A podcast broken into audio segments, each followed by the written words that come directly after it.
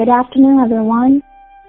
下午好，各位亲爱的宝爸宝妈，我是 Carrie，这里是毛妈亲子课堂。今天我们继续爸妈口语课第十一讲。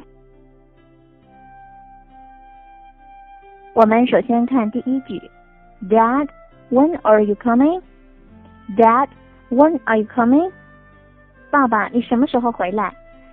这是一个用现在进行时形式来表示将来的时态现象，我们可以说它是将来时。那在英语当中，像 go、come、arrive、start 等一些动词呢，都会用现在进行时来表示将来。那这句话的意思就是指你什么时候回来？你将在什么时候回来？Dad, when are you coming? Number two. Can you read me a story, Mom? Can you read me a story, Mom? 妈妈可以读个故事给我听吗？这是一个发出请求的句子。Can you do something? Read somebody something 相当于 read something for somebody。妈妈可以为我读一个故事吗？can you read me a story, Mom? Can you read me a story, Mom?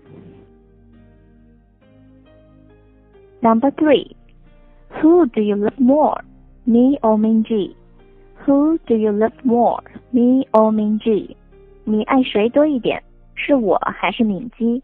or 在这里是指两者当中选择一个，或者 Who do you love more? More 表示更多一些。who do you love more, me or Minji? 你爱谁更多一点呢 ？Number four, I love you the most in the world. I love you the most in the world. 在这个世界上，我最爱你了。在这个世界上，我最爱你了。I love you，我们通常用来表达自己的爱意的。那我最爱你呢？I love you the most. The most 表示最多的啊，最深的一个 the most 最多。 In the world 表示在这个世界上。I love you the most in the world. 在这个世上，我最爱你。Number five, time to wake up. Time to wake up. 该起床了。那在这里呢，完整的句型应该是 It's time to。It's time to do something. It's time to wake up. 到起床的时间了。It's time to wake up. Wake up 表示起床的意思，醒来，起床，该醒醒了。Number six. Wake up, you sleepyhead. Wake up, you sleepyhead. 起床了，你这个贪睡鬼。